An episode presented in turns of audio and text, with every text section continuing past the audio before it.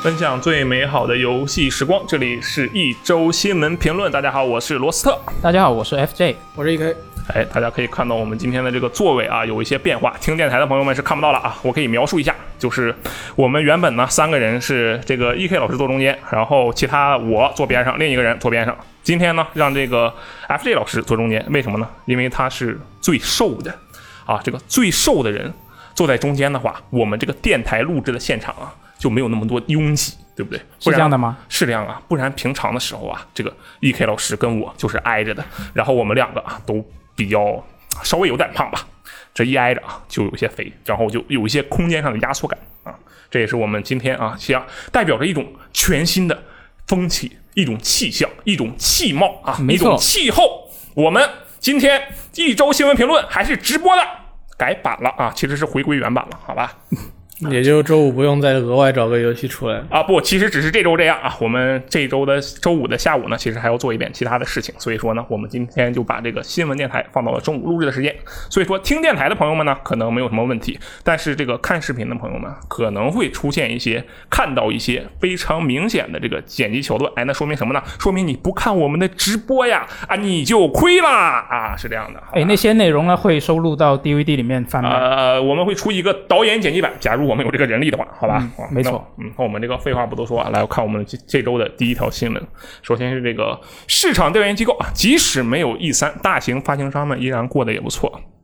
根据市场调研机构报告，即使 E 三展会被取消，游戏界的大厂商依然可以吸收可观的流量，但中等规模的开发商和独立游戏厂商会受到不小的影响。啊，这个大厂商啊，就比如说这个索尼啊、暴雪啊，都已经开出了这个自己的独立发布会，效果嗯其实还是不错的。然后这边有一个数据啊，说这个六月份，就是今年六月份，今年六月份索尼 PS 五游戏发布会，就是那个有《瑞奇与叮当》的那个啊，平均每分钟的关注数达到了历史高位。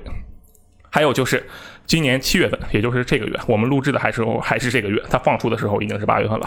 是育的碧线上游戏发布会平均每分钟关注数超过了育碧二零一九年 E 三发布会。不过，这个调查员觉得，呃，这其中的一部分热度，就是这个今年的这一部分热度，来自于这个呃免费送游戏。看门狗，对，免费送了看门狗二，然后国区玩家好像还拿的是这个假装光之自己子是看门狗的光之子，其实光之子我觉得比看门狗好啊，嗯，行吧。最后就是算是一个总结吧。中小厂商往往受益于 E 三等大型展会，因为这些大型的展会可以让这些中小型厂商的作品呢更容易被玩家所注意到。而但是他们现在做的这种整合式的直播活动啊，比如说这个 PC Game Show 就无法获得这个同样的效果，因为它今年展会的观众数就比去年更少，可以说是一个意料之中的事情吧，我觉得。是嗯呃，我我其实有一个想法啊，就是说，首先看到这条新闻，我的想法就是，酒香不怕巷子深，这个年代确实是彻底彻底的过去了。是不行的。对他现在酒香的话，你还得拿，至少得拿个吹风机，就是往外吹，对啊，你得疯狂的吹。然后，其实我我想我比较好奇的是，像是这个暴雪，它今年本来是有个嘉年华，但好像是取消了，是吧？是一是吧，一克老师？嗯，嘉年华肯定是已经取消了，因为都没办法办。嗯，那所以他们说过也会考虑到新的方式，但是暴雪从目前来看，他们每年的这个能够给出的内容含内容量也嗯其实也不及往年了。哦，行吧，他呃，F J 老师，你对你觉得这个新闻有没有什么看法？多说一点呢？就我觉得，嗯，可他肯定是大型厂商会比较有利啊，就是办这些，他资源也比较多啊，渠道也比较多啊。对他有一个这个基本盘在那里，对，所以这个新闻里面其实也有说，就是说那些中小厂商呢，他那个调查机构就建议这些中小厂商尽量还是要去多去依靠一些平台啊，以及嗯一些、对呃比较大的一些发行商啊哎来推自己的产品，不然就很难做。你你觉得今年的那个就是 Jeff 做的那个夏日游戏节怎么样？那个我觉得中规中矩吧，但它起起码有一个就是比较大的平台，就 TGA 的那那一帮那一帮班底来、嗯来弄这个东西，我觉得就还行吧。但是也肯定比不上以以往在一三那个能够在线下的那种形式，我觉得那种线下形式还是没有办法替代。嗯，对，我他觉得这种零散的直播，尤其是不管是 i i g n 他们那个呃夏日游戏节，还是说是 Jeff 他搞的这个东西，又或者说是几家中小厂商联合起来，或如果他们联合起来搞一个发布会，其实我觉得效果都不会特别好，因为本身他们的这个性质决定了不会有特别重磅级的内容在这上面公布。嗯，嗯，然后，如果你提前要打出一点什么东西来吸引别人的话，打出来的名号也不会足够到有嗯足够多的人愿意放弃自己的可支配时间来关，就看你在这个镜头前面自言自语说“我给你搞一个什么东西出来”，对他就觉得你搞不出什么东西来。对，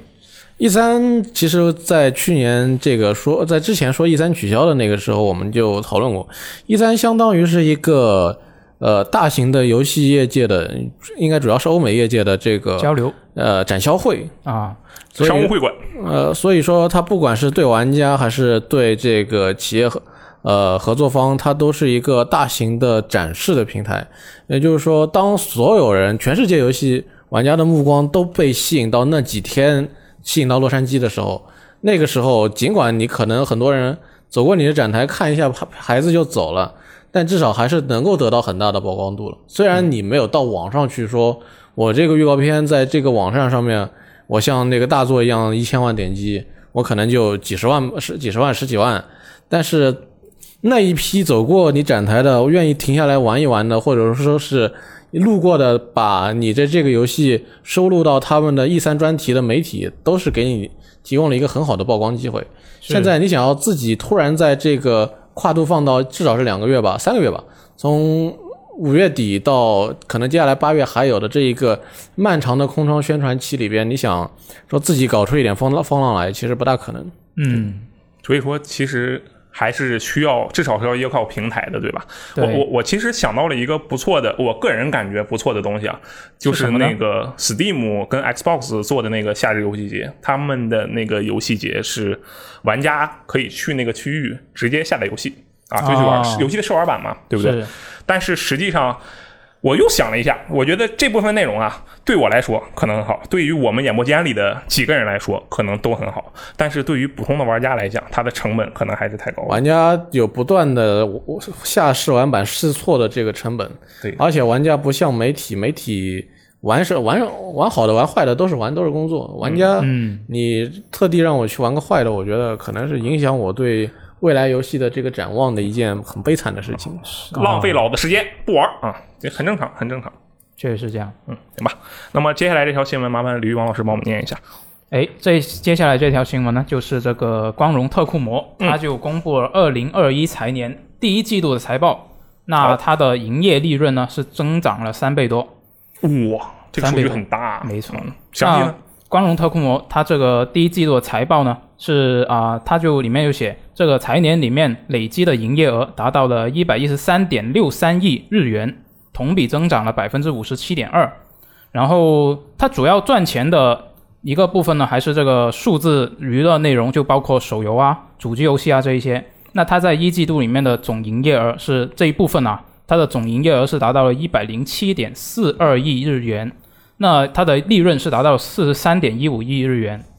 然后它主要赚钱的部分呢，啊、一方面是包括这个呃 P 5 S 啊，它的销量是比较良好的状况，销售状况。然后还有人王二，它在五月份是突破了一百万销量的大关。然后还有手游方面，它这个《三国志战略版》呢是登陆了这个苹果 iOS 商店的榜首。然后它接下来也还有啊，不是不是接下来，就是它这个三十五周年纪念手游呢，啊、三国志霸道》也已经在六月份的时候开测了。那它就预计这一个会继续为它带来更多的收入。嗯，然后还有一个就是它的莱莎的第一座啊，就是刷新了这个历史上的这个系对，系列的、嗯呃销量之最嘛对，，应该说的是这个炼金术士工坊那个系列。对对对对，嗯，这个整个系列。那它到今年的三月底了，它的全球累计销量，就是数字版加上实体版呢，就已经达到四十二万份了，这是三月份的这个数据。嗯，那到现在，我觉得它的数字肯定也还是有增长的。对，对，它在财报里面也也有写，就是说本作仍在继续创造收益。那他最后也提到，就是说这个疫情，最近这个疫情就很严重嘛，全世界都，嗯但是它就反而是促进了这个数字娱乐产业的一个增长。嗯，嗯，它这然后属于是大厂。对对对对。嗯然后他财报里面还提了一句，最后提提了一句说，就是他静待一款全球销量五百万级别的大作公开的机会。大家觉得这款大作是什么呢？光荣脱库摩旗下全球销量五百万级别的大作是什么呢？呃，他说的是单个作品还是那个作品的系列加起来五百万？会哎不，会他没他没详细说，对我在想，会不会是这个啊？往往比较简单的想嘛，三国无双之类的东西。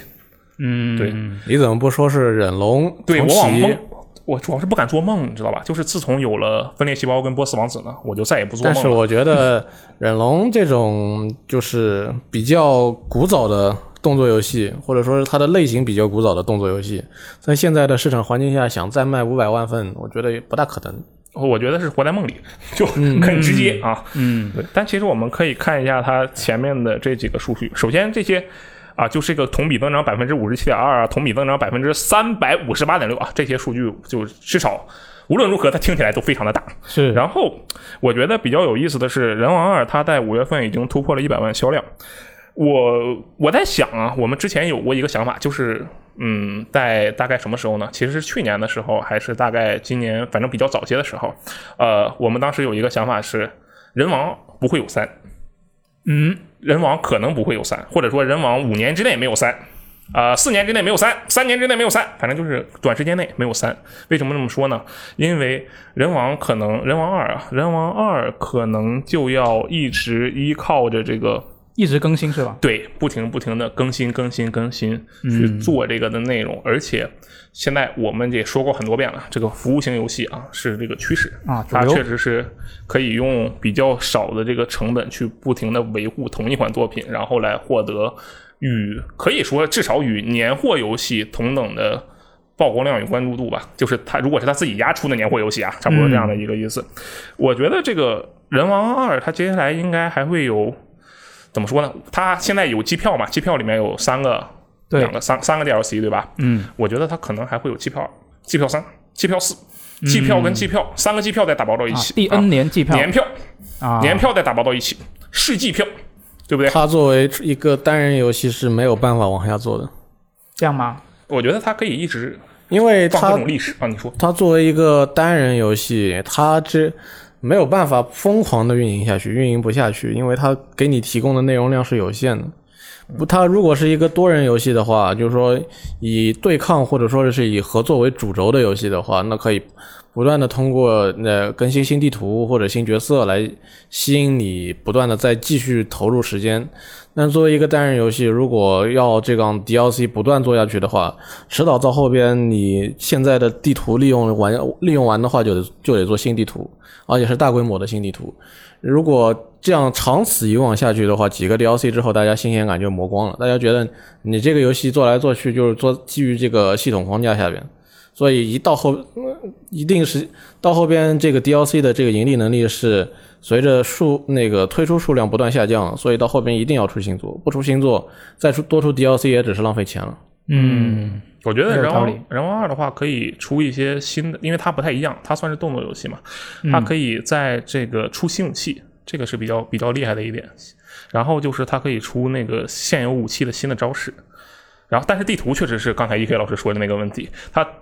本来人王的地图就。不怎么地，我觉得。然后它在不停的更新，那地图确实是蛮容易腻的。呃，还有一点，我觉得人王的话，它可以通过不停的去套用不同阶段的历史，然后来更新它的内容。因为我知道有一部分人王玩家是很吃这一套的，啊，对但具体来讲，它肯定不可能一直更更更更更几年下去，呃，更十十十年下去，那不太可能。嗯但是我觉得更个几年，然后把它作为一个长线运营，应该没什么问题哈。顶多两年吧，我觉得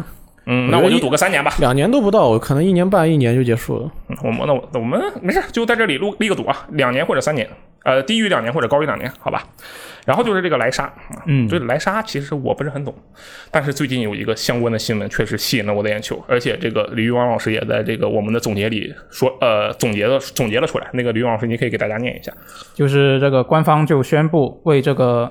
莱莎推出一个等身大的手办。嗯，那这个手办呢，它要花你两百五七十五日元才能带回家万万，啊，对，万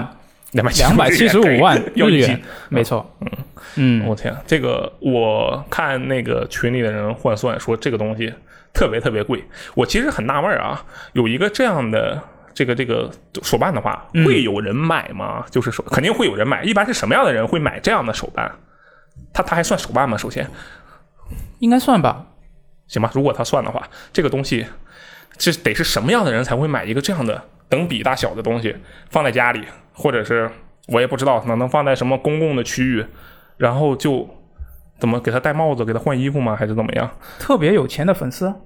啊，我这个东西真的是非常的厉害。首先我，我虽然我肯定我首先我也没钱买，但是我觉得这个东西它一个一比一放在这儿的，我肯定一定要给它拍张照，嗯因为在那个 TGS 上我见过，对不对？然后我就在我就会想这个东西要怎么去维护，怎么去保养，我怎么样有一个空间来放这些东西，我觉得这是一个非常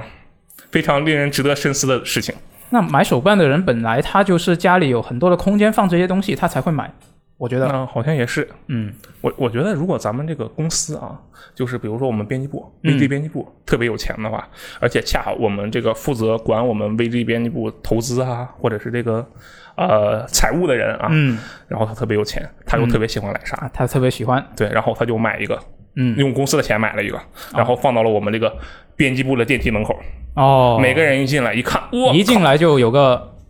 是什么遮遮住了我的双眼，啊，对，我觉得这个东西一下子就能把我们的这个逼格拉高，对不对？嗯，特别的酷啊、嗯这个呃，莱莎这个东西还是很酷的。来问一下啊，这个呃，如果听听电台的朋友们有这个买的这个打算，麻烦在这个评论区里说一下，让我们去看一下，接下来我们可能会蹦到莱昂的大腿，好吧？ 嗯，好，接下来是这个呃，明月忍阳，对不对？是明月忍阳吧？没错， OK，明月忍阳说：“这个我们确实输给了对马之岛之魂啊，对马之魂对马啊，之抱魂歉。嗯，好，这个明月忍阳先生盛赞了对马之魂，表示这个日本人输给外国人了啊。他认为这个萨克胖是能做出这么个游戏，而且最后大卖，非常的厉害。这衷心祝贺了每个开发的人。然后他其实列了很多很多的点。”他这个吕王老师给我们总结的时候呢，也列了很多很多的点，我就我就大概说一下吧。这个本来应该是一款《对马之魂》啊，应本来应该是一款由日本人做的游戏。然后他认为这个开发者都确实是非常的懂日本，也懂这个黑泽明的这个怎么说电影效果吧。嗯嗯，还有他认为这个有一种刻板印象，现在 Sucker Punch 直接证明了它是错误的。这个刻板印象就是西方人永远不会把握到日式文化的要点。Sucker Punch 是亲身的给了这玩意儿一拳，真的就是来了一拳。嗯，还有就是他觉得这个风的引导做的特别的酷，创新又自然啊，而且动角色的动作与面部表情非常的考究，这个非常的有细节啊。这个其实相当于是一种，我觉得可以说是欧美文工作室的一种独有的优势吧，就是在技术方面。嗯，没错，还有就是他这一点我觉得特别特别重要。他说，如果这个静景人这个人设啊，就是说他的外貌、放在日本公司的话，是一定会被重做的，一定会被打回重做的嗯，啊，因为我猜是因为他这个人长得不够美型，对，我我猜是这样。是他确实是这个意思， OK，那我那我可能没猜错。我觉得总体下来，我看到这篇新闻的时候，我有一点觉得特别的佩服他，就是只看到这个标题的时候，我就特别佩服他，就是他能够承认自己或者说自己的某方面啊不如其他人。我觉得在现在的这样的一个社会条件下，能够承认自己不如他人的人啊，就已经很少了嗯，关于这件事情，我的现在倒是想要讲点爆言。啊。说，呃，明月忍阳其实过去他 一直是看不大上 GTA 的。嗯，对，如果有人跟他说这个如龙是日本 GTA 的话，他还会不太高兴。呃，如果我觉得他要从中讲一点其中的想法的话，可能是他有一种我如龙是在做我日本自己的东西，比如说我自己的文化特征、我自己的这个社会环境和我自己日式的这种小地图式的，我地图并不大式的开放世界的这一种，就是说自傲或者说是我就是这么做的，别人跟我做的不一样，我跟别人做做的不一样的这种，就是说自矜在这里边的。嗯所以说，如果有人跟他讲现在 GTA 做的多多么多么好，或者呃你这个如龙比不上，他肯定觉得我如龙做的跟 GTA 不是一回事儿。嗯他好像也确实不算是一回事儿，对吧？对，嗯那么呃为什么这次对马之魂让他觉得不行，呃，觉得自己做不到呢？是还是因为对马是走了个这个日本的路线，去讲了个日本人的故嗯事，让他觉得我好像没办法做成这个样子。哦但是，但其中的我觉得一一点是因为肯肯定是萨克胖萨克胖其实在这个技术力上应该是要比世嘉要强的，这个没什么那疑肯定问，的应该是。嗯，另一方面，我在我觉得嗯可能我们之前像我们去年玩《全战三国》的时候，也有这么一种感觉，就是说外国人如果能够投我们所好做我们文化的东西，那对于一些细节上面的你觉得有点违和的地方，你是愿意放他一马的。嗯，你觉得他总体上能够把握到这个精神，那么再有什么细节上面的搞笑或者说是不太还原之处，你觉得也不是一个非要纠结着不放的问题。嗯，所以说，嗯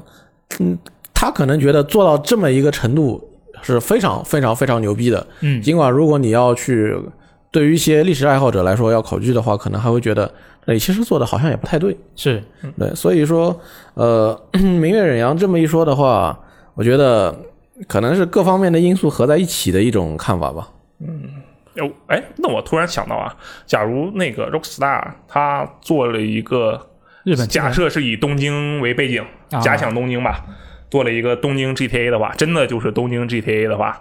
除了城市变成东京，然后剩下的部分都是那种融入式的感觉，这个明月人阳会不会觉得嗯做的不错呃，那首先呢，这个游戏可能就不 是 GTA，因啊为？OK，因为明月忍阳当年说 GTA，说可能我印象当中他不对于 GTA 有点不太屑一顾的感觉，嗯，是因为他说这个你怎么能你马路上直接拿出一把枪就开始杀路人呢？嗯，对，确实是不太好，嗯，对，所以他感觉就是说日这种事情在日本不可能发生，而且他也在如龙也所以也不支持你拿着枪去打架。就是说，如龙的里边当然是可以用枪的，但是枪是道具，主要的伤害都得靠你嗯而拳且头打出来如。龙如龙你的枪很弱嘛，对，如龙，所以说他很不喜欢开放世，应该说他至少在他自己的游戏里面，他很不喜欢这个开放世界里面的枪这个设定。嗯，如果你如果阿星要做一款让他能够满足的日本 GTA，那肯定对于你来说，你肯定看上去感觉这不太像 GTA。啊，嗯我我觉得说的很有道理，就是如果 GTA 不能在大街上随便开枪的话，我觉得现在的我可能都不是这个样子。嗯，对，这个 GTA 确实是大街上随便开枪的这一点，影响了我的人生的价值观。这 GTA 的灵魂是吧？啊，对，真的是啊，这个这当然这不是什么个好事。讨论 GTA 的话，以后可以有时间再聊。不过明月这件事情，可能一个是他，我觉得他可能跟前几年的这个三太子一样，也是明显的通过这个游戏感觉到了对于日本游戏业界的一点危机。我觉得可能他哦啊更深层次有这样一点的感觉。危机感，他觉得我们连日本主题的游戏都不一，就就算现在这个《对马之魂》并不是一个巨牛逼的游戏，就是说是神作级别的，嗯，但是就是说是一个被索尼平常被大家不是特别看好的这个工作室拿出了一一款直接把呃按它来想的话，应该是能够直接把它这一个呃日呃世嘉这一点这个给在上面打飞的这一种日本题材的游戏，嗯那他感觉，如果我们连日本题材的游戏都做不过外国人，那以后的日本游戏业界又该怎么办？嗯，他有，我觉得从他这句话来说的话，一个是承认对面确实做得好，但是他有一个没说的就是我们未来怎么办？提升技术力啊，我瞎编的。这个确实是人家自己，嗯首先人家还是制作人啊，肯定比我懂多了。我觉得这个，呃，日本开发商的游戏的基础盘啊都特别的好，但是他们在基础盘特别好的这个前提之下呢，我觉得他们对于怎么说展现的形式，或者说是对于硬件方面的运用啊，有一点差。我不是说任天堂那种运用啊，是指对于这个画面技术啊、这个感官技术、视觉表现技术啊，运用稍微差了一点吧。对，然后再说到他这个脸型的问题，嗯，其实萨克胖其实吃了一个外国游戏的红利，嗯，对，如至少在对于嗯他就是说这个脸型放在就不是很漂亮的主人公放在日本市场的这个问题上，首先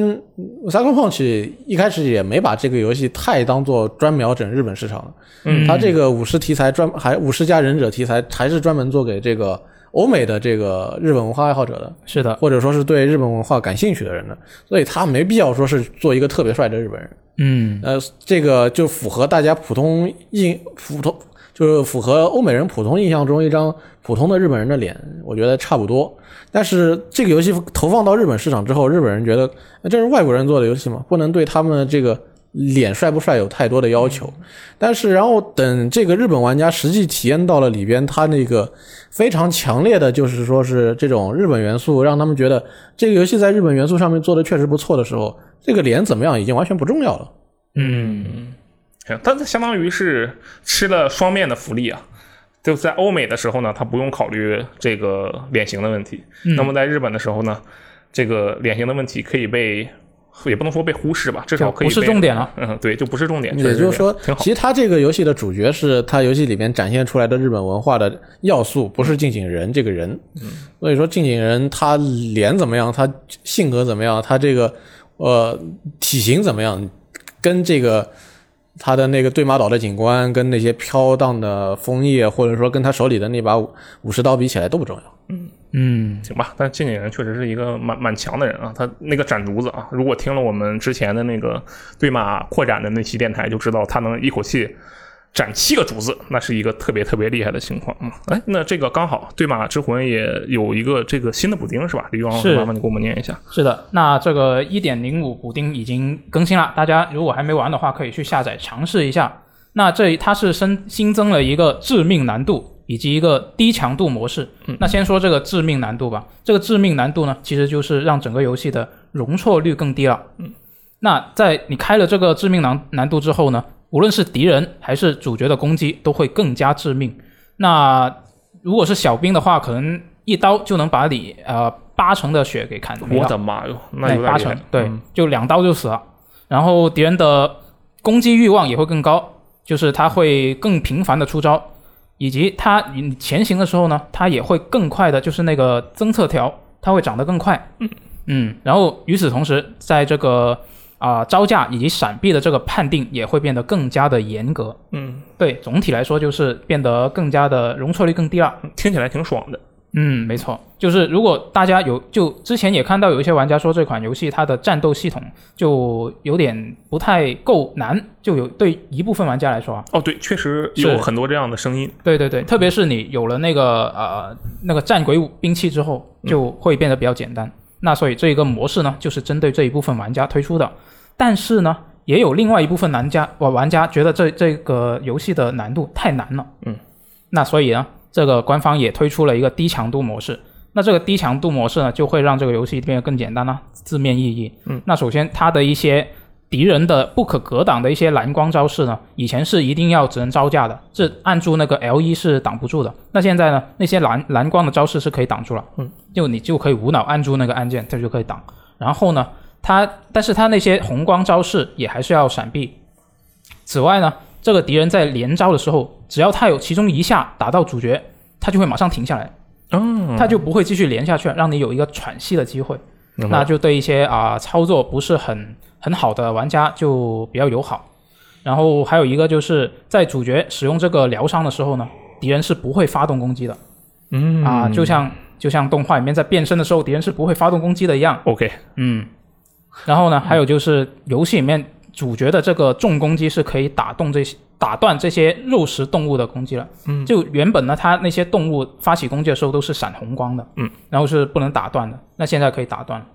然后接下来就是在这个敌人的侦测条也会变得更慢，就是你潜行又变得更简单了。虽然本来已经很简单，嗯，但是它你开了这个模式之后就更加简单了。我我觉得他这次更新，他这个低强度模式啊，嗯应该叫绅士模，呃，叫优雅模式。哦，这样吗？因为你看啊，敌人的连招在伤害到主角后会主动停下来，对不对？是的，啊，这个敌人就很优雅，他砍到了你之后，他就收手了，嗯，对吧？很克制自己。还有呢，敌人不会在主角使用治疗的时候啊发动攻击，嗯，这说什么？敌人很优雅，那哎他不这去个偷袭你。不如叫比赛模式。比赛模式 我，我砍中你一刀，我得分了，我们拉开。我再砍中你一刀，我得分了，我拉开。哎回合制有道理模 式对，然后你打的不行了，我呃请求一下暂停，让场外的这个一呃医呃医生现场医生帮你治疗一下，然后我们继续再接着打，那叫比赛。但是这个游戏没办法给你在后边记个分，嗯，这玩意儿弄得挺好。哎，他这个对马的成绩目前为止是很不错的，是吧？是它是前三天全球累计销量超过了二百四十万是的， ，PS 销售速度最快的第一方原创 IP。是的，哇，这个很厉害。对马，我感觉对马这个游戏，你们觉得它算不算有天时地利人和，加上它自己的这样的一个，确实有一定的硬实力？嗯，天时地利人和好像感觉没有那么复杂，啊、也不用非得天没有天地的但吧，是外部因素的啊对借助是肯定是很明显的。第一个是今年是疫情，对，个导致了今年呃发售游戏发售的计划明显不如往年多，对嗯，而且再加上七月这个本身的游戏空窗期，导致了它是一个没在啥竞争这一时间段内一个没什么竞争力的。那么本来这个七月跟八月这段时间应该是很多人度假的这一段时间，嗯但是今年疫情没办法度假，嗯，哦，对，还真是，对再加上对疫情又又别的游戏又少了，所以在这个大家没办法度假，得待在家里边，又需要，呃，而且也没有电影院，对吧？啊，对对对，对，还需要这个娱乐手段的时候，七月份给了你一个《对马岛之魂》，嗯，《对马之魂》啊那么很多人就会选择买这么一款看起来挺不错的游戏来玩一下，来感受一下这个日本的文化。对，而且说的那个休假确实是对啊，就我刚好插播一条这个小的知识，也不能说知识吧，小事实啊，嗯就是我以前不是在那个汽车行业工作嘛，嗯，我们这个汽车行业啊，在七月或者八月份的时候，是有一个持续两周的高温假的，哦，这么好的对吗？，就是某一个非常热的时候，特别嗯特别热的时候、啊，会放这个两周假，然后大家就那时候你车你也卖不出去，你就该干嘛干嘛去，回家待着，回家玩孩子去吧，朋友啊，就是差不多这样的一个东西，挺好啊。这个我觉得刚才这个也也大概总结了一下，基本上就是确实是外部因素跟他他自己的呃自身的因素都有吧，嗯，好，然后这个啊，说了说完对马岛，可以说一下这个《只狼》。《只狼》全全球累计销量已经突破了五百万份，哇哦然后它在十月二十九日会首先是出一个年度版，对吧？我记得是是，啊其他实会其实它是同一天，哦，一个年度版，然后也会推出一个重大更新。对，这个重大更新里面有一些应该算是玩家们之前有呼吁过的内容，比如这个 BOSS 连战，就是 BOSS rush 嘛，嗯还有这个新的套装，我不知道玩家们有没有呼吁。他说会提供这个三种新的服装，然后这三个新的服装并不会有任何的效果，但是是外观会有变化。对，还有就是残影，它这个残影啊，说了很多什么玩家可以记录下残影啊，并一起上传啊，供其他玩家回放啊这些东西。其实其实简单来这个说就是四个字：前方高能。但，嗯，对，哦，其实就是那个大家已经很熟悉的，在黑魂里见过无数次，以及去魂系列里见过无数次的这个系统了，而且真的是一模一样。如果玩家评观察或评价了一个残影，那么残影的拥有者将会免费恢复他们的 HP，这就跟黑魂一模一样嘛，对不对？它这个系统反正肯定是挺好的，而且它能出一个年度版。也是意料之中的事情吧，毕竟黑魂也后面狂出加强版，对，这里有两个，一个比较重要的信息就是这个全球销量突破五百万份了，嗯，说明就算是一款比较苛刻的动作游戏，但是如果它能够做得好的话，还是有很强的吸引力的。嗯反而是你看比较老，就就是说是比较传统的那那个时候差不多时候差不多同时发售的这个《鬼泣五》嗯销量就不如它。嗯，对，回去我还是太难了。 呃，你是吧《鬼泣五》如果你想要打出表演性的话，是挺难的。嗯，对，只狼还是相对来说，只狼相对来说已经简单很多很多了。嗯，我其实在这里，既然两个游戏都提到了，呃，不是，我不是说和鬼泣啊，和对马都提嗯到了，不如讨论一下这个里面的日本元素。嗯一个是日本人做的，一个是那个欧美人做的。嗯其实如果我来想说的话，这个东西，因为嗯只狼是日本人做的，是宫崎英高做的，所以他们在表现日本文化这方面会挺比较克制。啊，有道理，他觉得我这个东西，嗯我坐在这里摆这么一个东西，意思你看得懂，嗯然后点到为止，你自己能懂就就明白了，不像是，而且它这个是，呃，动作游戏的地图，它是、它不是开放世界，对，所以说哎啊，对，它这个展现可以说是相挺吧。但它是一个乡亭，它不对是那个对马岛那样的开放世界，就是说是一大片平原，对，嗯，只有这样的地地形，然后你走到哪儿随便你走。那是这导致了就是说是在地图的给人的这个日本风情的展现上面，对马岛可以有充分的空间去展现，这就就这一块岛，这上面你想要的日本元素我都给你加齐了，嗯你你想怎么样看就能看到。这样这么一个就是说是比较大的乡情吧，虽然都日式建筑、日式敌人、日式自己还是个拿着个武武士刀的主角，但是他不会像那个对马那样，就是我刻意的去给你制造那一些日本日本气息非常充足的这个场景出出来，嗯不没有，嗯，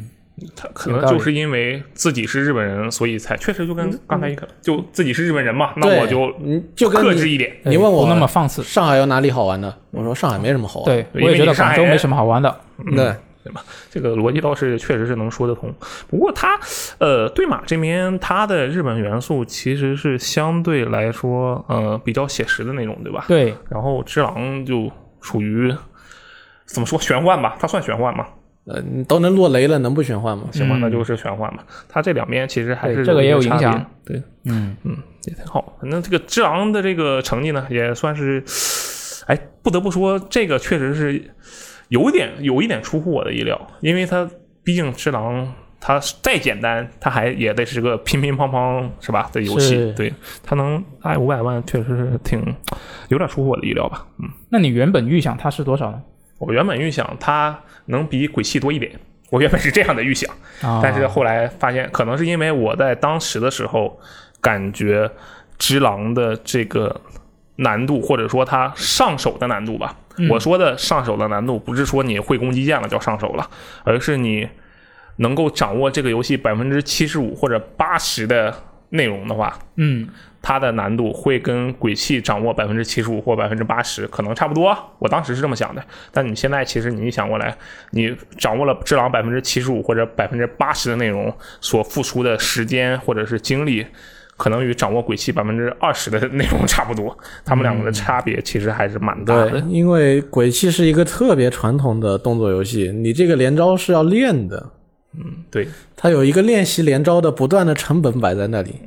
对对，假如鬼泣就算鬼泣只有一把斯巴达叛逆大剑啊，嗯它也要比智囊要复杂很多。这个没有办法，没有办法，这可能也是鬼泣的这个至少销量成绩会稍微差那么一点的原因。嗯，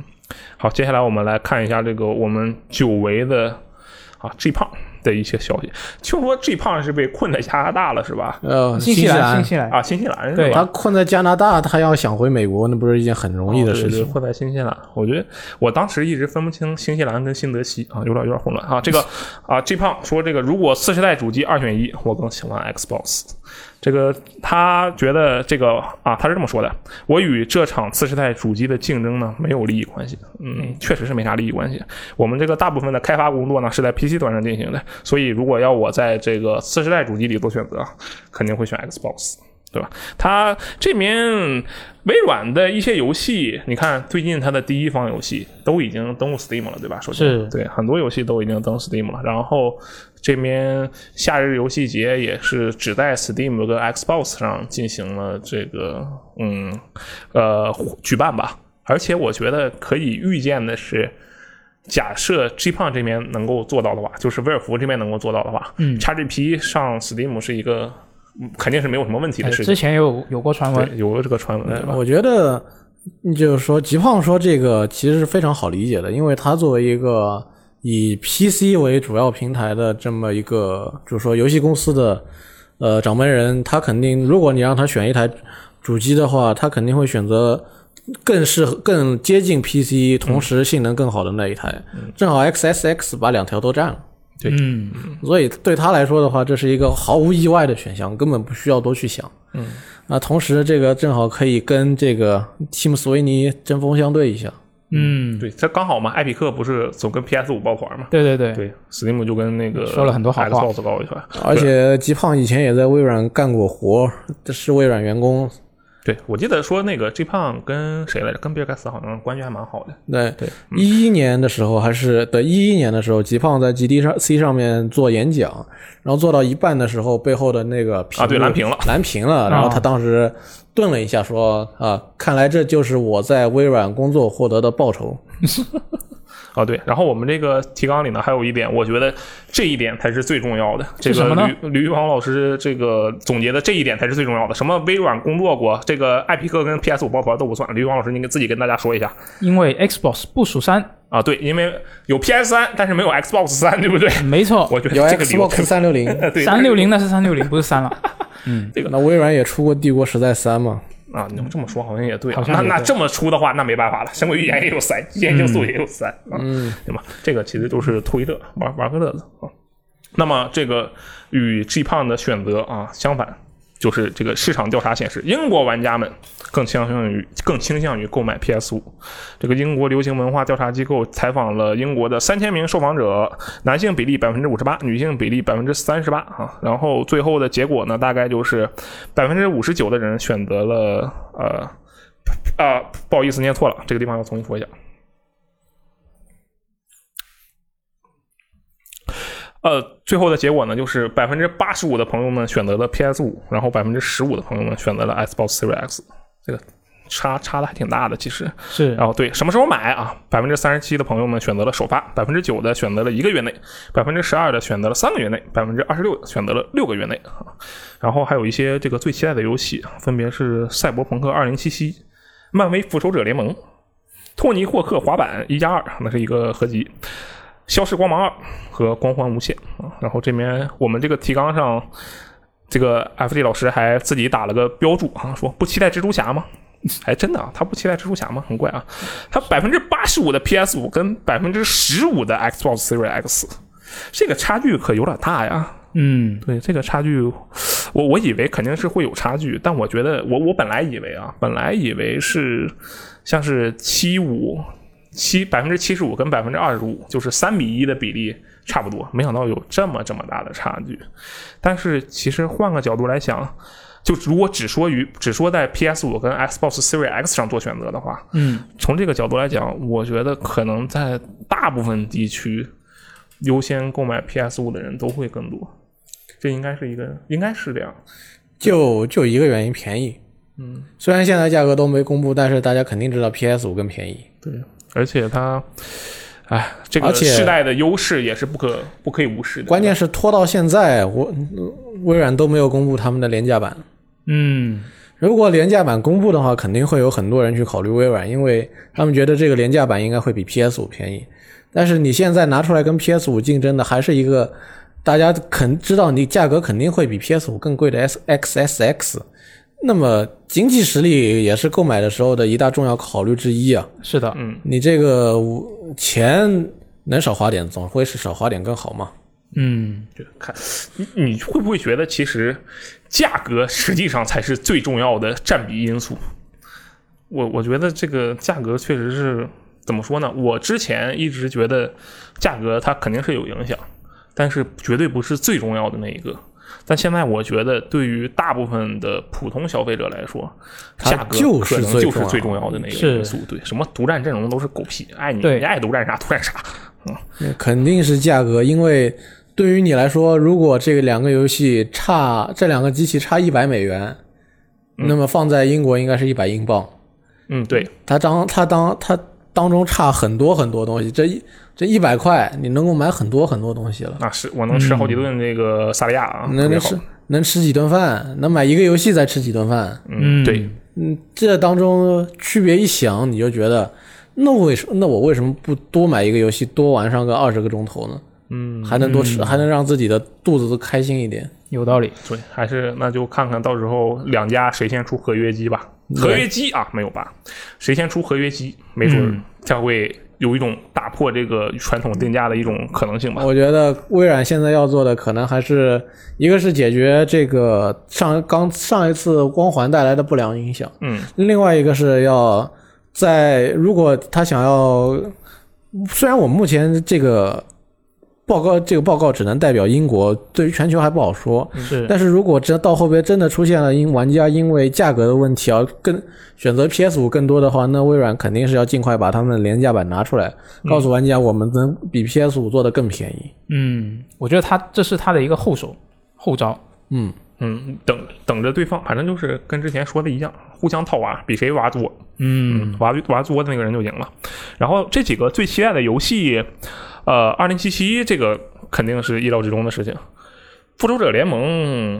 嗯，也挺好，年度游戏呢？对，那是人家说的你。哎，不过复仇者联盟它下一周就开始测试了，嗯对到对，我们到时候就可以看看体验一下。哎，有人预购这款游戏了吗？你们两位，我敢打赌，编辑部应该没人预购，我猜的。我在犹豫靠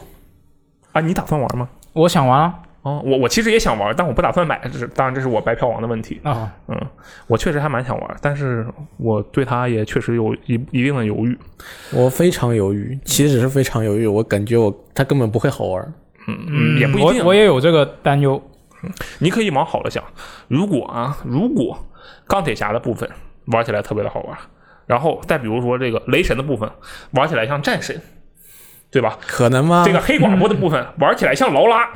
可能吗我？鹰眼的部分玩起来像山姆·菲舍尔。我天哪，这游戏集大成之作呀， 对那不就对？那就很厉 害了。那年度游戏一定是他，啊嗯，万一呢啊，对吧？万一呢？这个梦要做梦就做大一点。还有就是这个托尼科克滑板，我倒是觉得这个确实是应该比较期待的，因为我个人是比较期待这款游戏。是吗？对我我个人确实是比较我，因为我比较比较喜欢玩那个就是滑板的游戏嘛。然后托尼·霍克滑板它本身也是一个，至少这前两座就是刚年的前两座评价也是特别高的。它最近我最近玩的滑板游戏还是去年还是什么时候的一个叫做滑板 XL。就是一个这样的游戏，对，玩起来还不错。它最近还有一个要出那个小鸟滑滑板的那个游戏，我就对滑板游戏的真空期其实还蛮大的，尤其是这种比较传统的，能够做各种花样的，而且能给你计分，告诉你这些术语是什么，嗯同时还是一个相对写实风格的这样的滑板游戏，它其实还已经空窗很久了。这选择本来就很少，对，这就本身确实是本身就很少。嗯然后 E A 也有一个滑板的系列，反正这个还是蛮期待的。消失的光芒二都不知道它，它一直已经沉寂很久很久了，我记得。他偶尔有一些新闻，嗯，我是去年还是前年忘了，看完他的《小黑屋》演示之后，在我的印象里，他除了中间出来说过一次啊，这游戏没取消，就以外，我没有见过他的任何消息。对，他应该是、没什么，么大新闻。对，应该是要应该是大部分重做了，我觉得。可能是推翻了同做，或者是说他可能是在优化方面碰到了问题，因为当时演示的那个版本完成度至少看起来啊已经很很不错了，但是也不知道它这个具体是怎么回事，沉浸了太久就太久怕专门给你做了个 demo，对于游戏整体还没有特别好的想法。嗯啊，那也有可能。但是他其实当时他宣讲的时候，他也说了很多，说什么我们这个啊多种多样的选择，相比前代大幅进化，多了好多好多跑酷动作，而且随着玩家。进行任务，游戏的世界会发生改变，这个地形也会发生改变。玩家影响的不仅是剧情，还是这个游戏世界本身的运转。我跟你当时说讲超大一般在发售前给你吹这个东西的游戏，到最后一般他们会跟你说，考虑到我们的收预算，考虑到我们的工期，考虑到我们的人力，我们简化了很多看起来不是很必要的需求，或者说是我们觉得有些不是不是特别有趣的部分就直接砍掉了。啊，我我一般是见过很多游戏这么做，但是没见过很多游戏这么说，就是他们直接就砍掉了，根本没有尊重我说，我跟你们讲啊，这部分我要砍掉了，他可没这么说过，我但是嗯没他有出提来是的吧时候就已经砍了。他是先砍出了之之后砍，他出了之后直接砍，砍完了之后，等你不爽了去问了，然后他们再在媒体上遮遮掩掩的跟你说，我们就是有这么个想法，我们觉得我们这人手不够，我们的钱也不够，我们的时间也不够，嗯总之我们啊、这个地方做出来好像刚出想的挺有意思，做出来好像又好像又不是很有意思，我总之我们就是把它给删了。行吧，反正希望这游戏能够顺利的做出来。我我还是很期待这款游戏的。呃，这话说的，这里面的游戏我好像就没有不期待的啊。还有一个《光环无限》，这个我们上期电台也聊过很多了，这里啊就也就不用多说了。毁灭你的期待。嗯对，而且那个呃，《光环无限》是今天早上的时候发了个对官方博文是吧？对对对，嗯，然后他官方博文说的那些内容和我在上期电台里说过的，就是我采访的内容是完全一致的，嗯所以我们这里就不再复述了，好吧？好。然后这个李玉光老师，你为什么加了一个不期待蜘蛛侠吗？你很期待蜘蛛侠是吗？我还是比较期待的。嗯，你是很想玩它？没有，因为是因为我之前看到那个他那个不是说就是有传言说啊，嗯就还没有官宣，传言说这个蜘蛛侠这个啊、莫拉莱斯这一座呢，他会捆绑这个本体，就就前作，嗯就这一座的一个次世代的加强版。嗯，哦，对对对，是有这么个说法。对，我就很想看一下它次世代的加强版会有多么不一样，我我我觉得，哎，我们正正好猜一下，我觉得应该没啥不一样。这样吗？对就我单我觉纯得是唯一的不一样就是地铁那个那些画面会减少，嗯，我猜是这样的。E K 老师，你有什么想法吗？读盘加快，啊，那不那就是地铁没了嗯减少，还有吗？你觉得？也就是那个本世代版 GTA 五的那个水准呗。那他嗯啊，你的意思是他会加一个第一人称模式？呃，嗯，新内容不好说，但是画面提升，也就是本世代，也就是从上世代版的 GTA 五到本世代版的标准。对，我然后也是再根据这个 PS 五的特性加快读盘时间，我觉得也就这样。嗯，那总可能真的就是这样。我确我实觉得是应该不会有特别特别新的东西。嗯，行吧。然后这边啊，说到这个，刚才他本世代到这次本世代到次世代的进化吧，哈、这个 Xbox 工作室主管发言了，说这个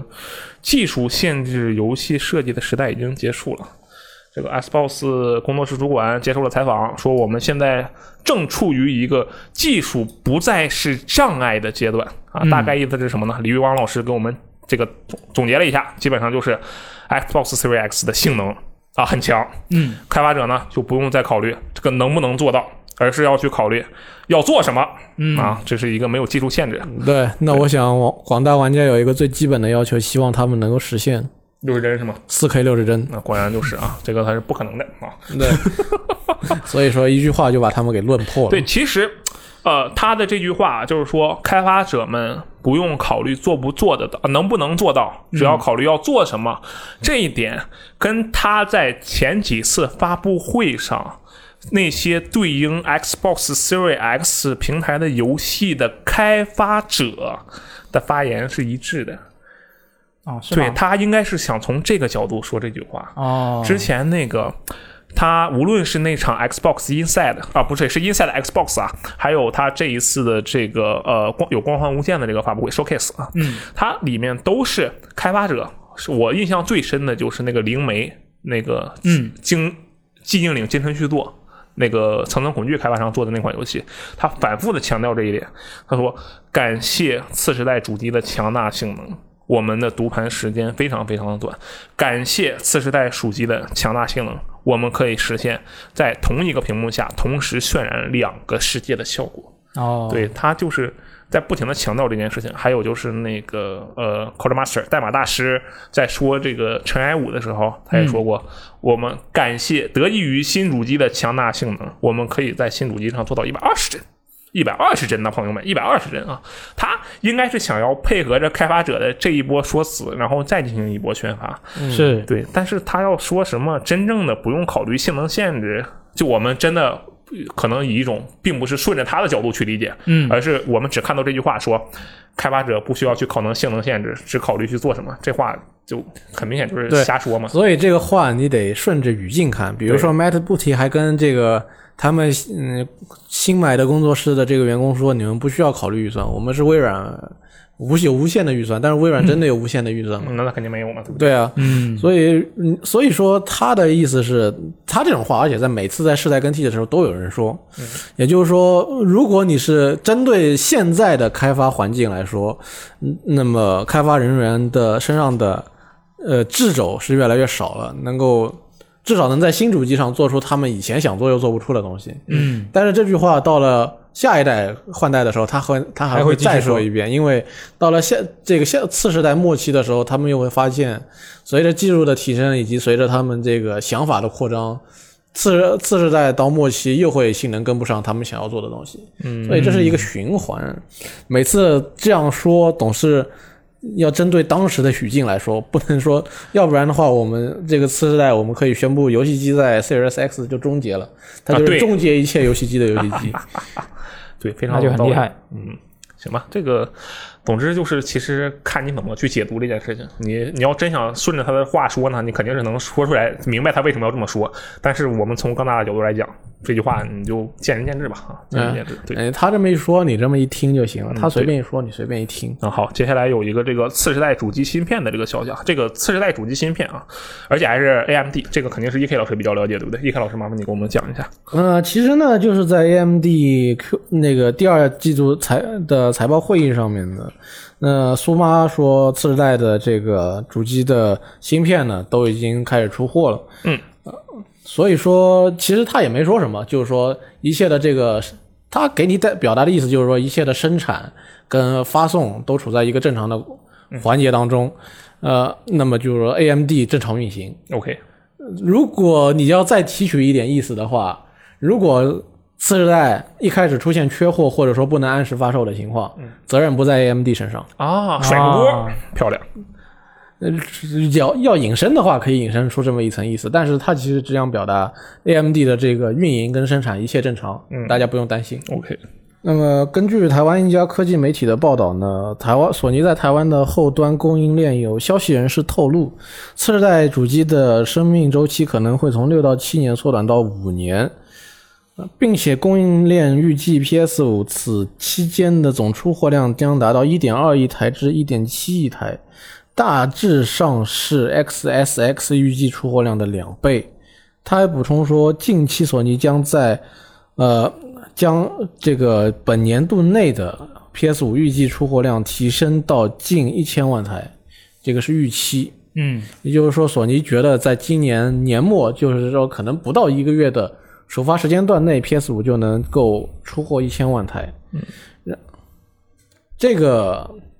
我这个的他的这个消息人士的说法是一个非常夸张的说法。嗯，首先他认为这个 P PS 五有很大的可能性，它的出货量要比 PS 四还要高。嗯，但是我们知道，这个 PS 四它的这个竞争跟销售一路上都是顺风顺顺水的。对嗯呃，因为 X 一一开 X One 一开始就败了，VU 也是这个 PS 四还没出来的时候，VU 自己就已经自爆了。这自爆也行吧，你用这个词倒不是不行啊。对，所以说 PS 四是索尼可能除了 PS One 以 PS 一以外以外，就是最顺风顺顺水的一台主机了。嗯，它这里推测 PS 五要比 PS 四卖的很好，还要好。但当然可以考虑到这个市场继续扩大的这一个原因，但是这个推测还是非常夸张的。嗯，更其实更重要的是，它推测还要比微软的 XXX 要多卖一倍。嗯，觉得有点令人难以相信。啊他要是说 PS 五的所有机型比 Xbox Series X 单独那个机型多一倍，那可能还真有点可能。啊，那对如果你是把 PS 五一加跟出版面对对对， XXX 所有东西都加起比的话，来的话，那确实是有点可能。但 XXX 会有第二版，而且它还会有廉价版主机，嗯廉价版主机说不定还有第二版。廉价版主机也许它就不叫做 Xbox 对嗯 Series X 了，对不对？哎，这一手牌我们这么一解读，它就特别合理了，对不 对？但是这个，我觉得它本意应该它肯定应该不不是这这个意想思，法对，本意肯定不是这个意思。它这个确实是怎么说呢？想的挺大，我真的是。它这个说生命周期将缩短到五年的话，他其实没有说为什么，他只是这么一说。我觉得它缩短应该是必然的，因为它技术的迭代现在是越来越快，越来越快。我觉得缩短是肯定的，但是对实际上，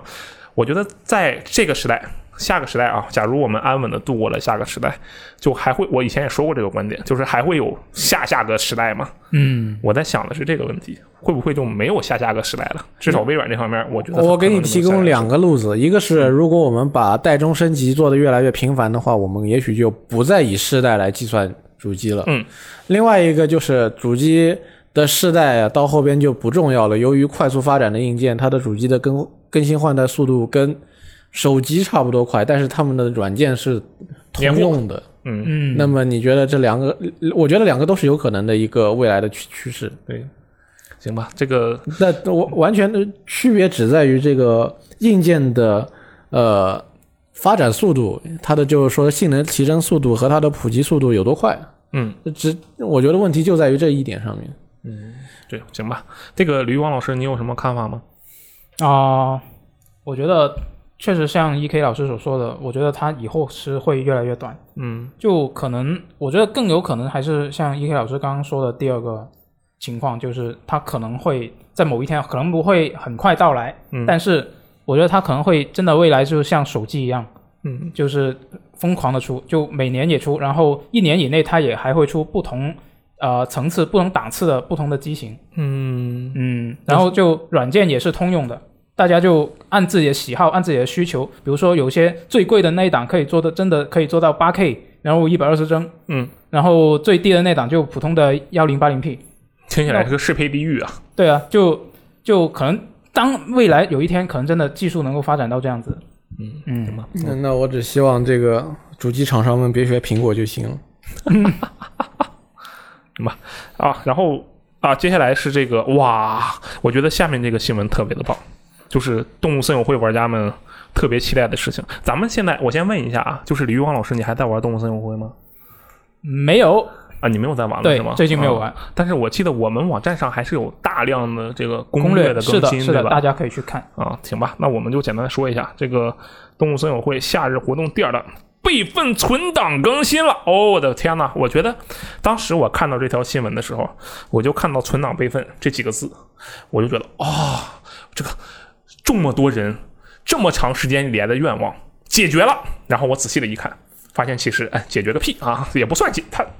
对，这个其它实是很复杂。对你，你期待你所说的那个其实是转移存档。对，它不是一回事啊。我们先细致的说一下吧。它这次更新有主要有四个东西，分别是存档备份、烟花大会、梦美的邂逅、梦里的邂逅和这个季节物品啊。这个花火大会就是八月的每个星期天举行，玩家可以在广场处的呃参与九尾抽奖活动啊，获得奖品。还有就是可以做梦了啊，可以是其实是互相探索梦境，对吧？啊，玩家躺在床上选择睡觉后，可以获得遇到新的 NPC，叫做梦美。梦美将提供世界各地岛屿的梦境参观啊，然后玩家之间也可以互相去别人的梦里面下其折腾实就。是去别人的岛上，嗯哦以一个梦境的形式去别人的岛上串门，其实就这个 形式。很酷。然后就是这个呃季节物品啊，有这个七夕主题的各种服装，还有就是最重要的存档备份啊，需要会员通过网络备份存档，在故障时恢复，不是存档转移功能。对，它这个我当时看仔细看，对我故也是，障我也时是，恢复。我就一下子就震惊了，我也是这个反应，当时。真的是特别震 惊。我记得他新闻里是这么说的，他说：“你首先需要证明你的这个 Switch 彻底的坏掉了，或者说说出了故障之后，你才能把这个存档给拿回来， 把应你该备份的存是档拿回系来。统自动去检测的吧？这个啊我猜系统检测我猜是否我坏猜吗我猜我猜应啊该是。”因为我看到的一个说法就是，你需要去跟相关的机构确要找认，找客服吗？需要对，就是差不多一个意思，啊这样的意思是。这样吗？对，然后就导致这整个部分过得非常的复杂。它呃故障，首先它是它备份的机制啊，它嗯备份的机制是只要你连着会员，它会每隔一段时间自动备份你的你的这个信息，这个是没有问题的，你的存档的数据啊这些东西。然后玩家需要在特定的机构去注册，然后如果你的机器坏了，嗯你去反馈，你证明了你自己的机器坏了。啊，然后你才能提取那个备份存档，再回来到你的新的机器上。所以说它哦完全还不是一个、得去找售后之类的。对对，完客全服不是一个存档转移的功能。嗯，我看见这个东西，我是真的震惊了。就首先国内要怎么搞这个东西，我我想不到它是不是会很麻烦。嗯，确实是。我我觉得看听我光听他的描述，我就觉得很麻烦，但有可能是其实不麻烦。就虽然我们身处这个中国，对不对？但是实际上你能够享受到跟这个呃日本玩家同样的服务，你就我就随便举例子啊，一通电话你就解决了，嗯，就很酷，对不对？但是我觉得这个事情是存疑的，这确实个是哎呀，这个存档备份功能，我有点儿有点儿对他的情感很复杂。是对，我觉得就像是这个，嗯，不愧是你任天堂，只有你才能做出这种事情来，还不被所有玩家集体抵制。对啊。就我们的新闻下面其实并并没有这些批评的声音，就可能大家都没有想到这一层。真的是我我想不到一个东西会做成这个样我子。觉得大家可能觉得这个事情都这样啊，那随便你怎么做吧。 嗯，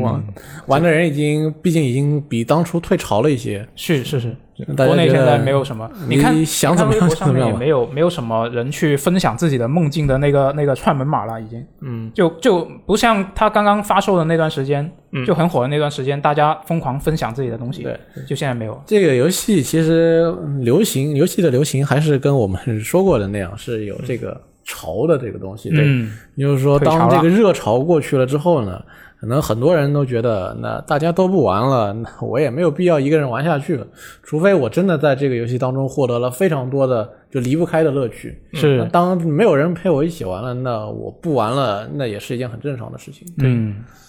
哎呀，我主要是觉得这个功能它它为什么要这么做呢？我我不太能理解。它那是他为什么要弄成一击一倒？就为什么要对这么做？就为什么同一呢个同一个理由？我觉得是，我我真的是不太能理解。如果你说你是为了防什么盗版修改，嗯但我们讲道理，你真的防住了吗？你没有啊，嗯，对吧？你完全没有防住，你不如给它多放点加密，我都觉得比比你这个折腾它存档备份靠谱啊。当然，这个也是我个人的想法，人家毕竟任天堂嘛，人家是任天堂，他首先他比我懂游戏，其次人家比我懂花札，人家啥都比我懂啊，我也没有太大的发言权。啊、他没有比你更懂你自己吧？啊、也许啊，也不一定，啊，说不定任天堂就比我更懂我自己。这个好吧，我反正我就是说一说自己的看法。大家如果对这个，我其实比较好奇，动森玩家对这个事儿到底他就没有不满吗？难道我觉得他一定有不满？那在网络在网站上面发起一个投票，你怎么看待动森的这个呃那这个存档备份更新是吧？我觉得功可能能是很多人还没有意识到这一层，就你刚刚说的这一层啊，他没有仔细看是吗？对，我觉得这个是一个比较重要的原因。行吧，挺好，挺好，挺好。这个我没啥资格说啊，就这样吧。好，这个最后一个新闻啊，是两个我们每个月月末或者月初是定番的一个栏目，就是这个呃会免游戏啊。首先是这个港服的会免游戏是《使命召唤：现代战争二》的战役高清版，哇，这个我没想到，它挺快的，这个真的对挺快的。 M W 呃 M W 二 C R 它出到现在也就半年左右吧？，对，然后它直接会免了，哎，有半年吗？我怎么感觉可连能半年都没有可？能没有半年。对，可能就几个月。差不多，对对，不过不过我觉得这个游戏会免就会免吧，本来也不是一个什么特别重要的大作，对，而且反正它还是用旧引擎做的，它不是用的这次的《使命召唤》的新引擎，嗯，哎，你你玩了吗？没有。啊，因那为你刚好了，你赚到了。我当时在想，我就为了这么，我就为了一个这个谁什么来着？那个战役应嗯该是应该是 Ghost 的吧？应该为了个 Ghost 的那个 P 呃可选的人物，就这次 COD MW 里边的那个。哦你你是为了那套在 MW 就是能用的皮肤才想买这个东西我的是吗？说，单为了这个东西去买个 W 呃 MW 二 CR 好像有点不太值，嗯因为 MW 二 CR 我觉得这个 MW 二我玩了很多次，嗯，在玩 MW 二 CR，我觉得它又不是新引擎做的，好像没那么有劲。哦，要是新引擎做的话呢，我就去买一个玩玩看。但是它的画面效果还有它的一些小的动作，比如说看枪的那个动作，都是新的嘛。反正这次会免了，你就你肯定会玩，对不对？呃，嗯，玩一玩，玩一玩。行吧。然后除了这个《使命召唤：现代战争二》战役高清版啊，他最近送了好多《使命召唤》，还有就是《糖豆人终极淘汰赛》，这个会在八月四号的时候，随着游戏的发售直接会免。这个策略可以说是啊非常眼熟，就是《火箭联盟》火箭联盟当年也是这样的。这个《糖豆人》这个游戏啊，我是关注很久了，因为它是一个这个非常可爱的，啊，当然我跟可爱没什么关系，但我确实是非常看好这种把吃鸡跟这个综艺节目呃综合起来的一个游戏。它基本上就是一个六十个小人儿，你就一起跑，从终点。啊，从起点跑到终点，中间有各种各样的障碍，就不断的有人掉下去，掉下去，掉下去，最后有一个人抢夺王冠，获得胜利啊！其实你一个人拿到王冠之后，还有一个时间一个一段时间，那个时间段内跑到终点了都算胜利。他这个想法很好，而且他的这个视频预告片嗯，看起来也是十分欢乐的。具体玩法怎么样，我觉得应该没什么问题，但是。啊，其实也不用说太多，就是我觉得它这个网络是一个问题，还有就是它那个人与人之间，就角色与角色之间那个交互，希望它能有更多的可能性嘛，不然其实光跑没啥意思，对吧？嗯，然后 PlayStation 这边的会面之后呢，就是这个 Xbox 的会面。Xbox 这边是啊，《传送门骑士》，我总感觉这游戏之前送过，可能是我记错了，嗯也有可能是《传送门骑士》这游戏实在是太老了。反正确实是比较常见吧，这款游戏。还有一个这个 Override Match City Brawl，这个是一个我看是一个在城市里面互相打架的游戏，机器人打架的游戏。是的这个游戏我我没有玩过啊，这个就不多说了。呃，然后它是因为除了 Xbox One 的游戏，还会有 X 三六零或者 Xbox 的游戏嘛？是它这次送的两款《越野摩托》和《红色派系二》都是那个 Xbox 上，就是最早的那个 Xbox 上的游戏。嗯其中《越野摩托》其实还挺不错的，我觉得大家可以去尝试一下。这个我觉得这游戏特别的棒，喜欢玩摩托的朋友们一定一定要去尝试一下这款游戏，体验还是不错的。然后这大概就是本周的这样的一个新闻了。啊、插播一条嗯消息吧，随便说一说。这个《刺客信条》要啊，出新漫画是吧？啊，呃中国的中国背景的新漫画，这个是刚公布。嗯对，那这个是算是又进了一步吧。之前有了小说，嗯，现在给了个漫画，嗯。我觉得这个漫画可能育碧还是有点在乎的。如果它这个反响在国内真的还挺不错的话，嗯那也许有游戏了。游戏真的是可以考虑一下。那再加我上那《刺客信条：中国》呢？我是说《编年史中国》呃，编年史中国这个毕竟是旧有的内容的再利用，比如说这个你会照我，我也会照你。少云这个角色其实是在那个，就 黑旗是吗嗯在于静那部动画短片里边第一次出现的，所以这就既然少云他也没你也没准备给他做个这个呃大三 A 游戏只有正传，那嗯编年史再利用一下，利用完了之后再用小说再利用一下，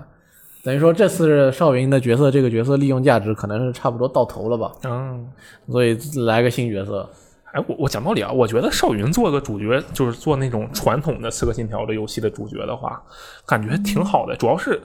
我觉得少云特别好看，因为你看不到他的眼睛，他的那个身形，还有他的那个脸型，给我透露着一种东方美的感觉。呃，主要主要是我觉得少云像是这个出过编年史的《刺客信条》，他他应该都不会再出这个正传游戏了，因嗯为剧情都跟你说过一遍了。嗯，那倒是。对，所以他要找的话，肯定会找这个新的角色。嗯我觉得再加上对马岛之前就是今年的成功之后，育碧可能也会更多的考虑一下这个中国市场，或者说是呃亚洲嗯题东材方市场，对。对像这个呃，《荣耀战魂》不也有烈火行军？行军是出了四个这个中国角色嘛？对，育碧嗯，借助着两个国内工作室给他们提供的这个文化上面的概念，再加上他们一贯的这个对于这个历史的考据还是比较严谨，也不是说比较严谨，就是说是还是挺算回事儿。嗯，那么能，我觉得做到对马岛级别应该也是可以的。再加上《全战三国》当时出了以后，大家凭这个感觉就觉得啊、有这个味儿。嗯，那育碧我觉得应该也能做到，只要他们肯做，肯想把这个东西做好，我觉得中国或者日本或者这个，嗯就是说东亚三国题材的这个《刺客信条》，他们都可以出。嗯，出了的话，我觉得也有也是能够得到这个玩家认可的，关键是看他们想不想做。嗯，这也是如果要做的话，可能也得是也是一部大棋。也许啊，也许现在其实就正在做，只不过咱们都不知道，啊，对对吧？有可能有可能。其实这次如果我如果真的这个《刺客信条》现在的三部曲是一个三部曲的话，嗯，就是起源、奥德赛加英灵殿，那真的是一个三部曲结构做完了，我们再开一个新片的话，那出个东方三部曲，比如说。完美，中国、日本、韩呃这日本、嗯中韩国或者中呃国、日可本、俄罗斯，韩国可能不可能吧？换换成个印度差不多。嗯，行，嗯，那我觉得这也是一个很有可能，或者说是很有前景的一件事情，期待一下，期待一下，期待一下。对，好。然后我们录制这期电台的第二天的时候，就是呃，其实今天已经开了 c h a t Joy，是吧的对。然后呃那个你们两位有这个去现场的工作的安排吗？有啊，嗯，然后这个啊，反正呢，大家可以去到时候现场的话去找一下这个 E.K 老师，吕光老师，你有吗？我没有具体的安排，但是我会去。啊，你哪天去呢？我周日我周六好，那就是周六周日啊，大家可以去现场抓编辑啊。对，我所以我我也不知道茫茫茫人海当中大家能不能看得到我。我我觉得很难，因为你还得戴口罩，对吧？对，哎这有道理。现场得全程戴口罩，所以你想找到我是挺困难的一件嗯事。其实应该是个挺困难的事情。总之，这大家图一乐嘛，我们共同呼吸过同一片空气啊，对不对？特别的大，啊好吧。然后，那么以上就是本期的这个一周新闻评论啊。啊，我这一期呢，这尽量的想要尝试着调和我的语速跟我的语调。之前呢几期我故意放慢了语速，但是有人会觉得我说的话听着跟上坟似 的，所以这一期呢，我就又把我的语速稍微提了一点，这样让我的语调啊就更加的我觉鲜得活，不那么上坟。说上坟不对啊，上坟人家上坟的时候语调都是很激烈的。哦，那我就是我入坟怎么样？可以吧？我争取让我这一次我是一种尝试吧。这个电台的朋友们，如果听到了最后，不知道有多少人会听到最后，因为有的人就听我巴拉巴拉巴拉巴拉巴拉说什么玩意儿走了啊。如果听到了最后，可以这个在评论区再跟我说一下，我现在的这个语调跟语速的比例啊，可不可以是不是比较好的？是要需要怎么再发展一下？好吧，那个那么以上就是本期的电台节目啊，感谢大家的收看与收听啊，我是罗瑟，我是 FJ，我是一个那我们下期节目再见，拜拜。拜拜。 Yahoo!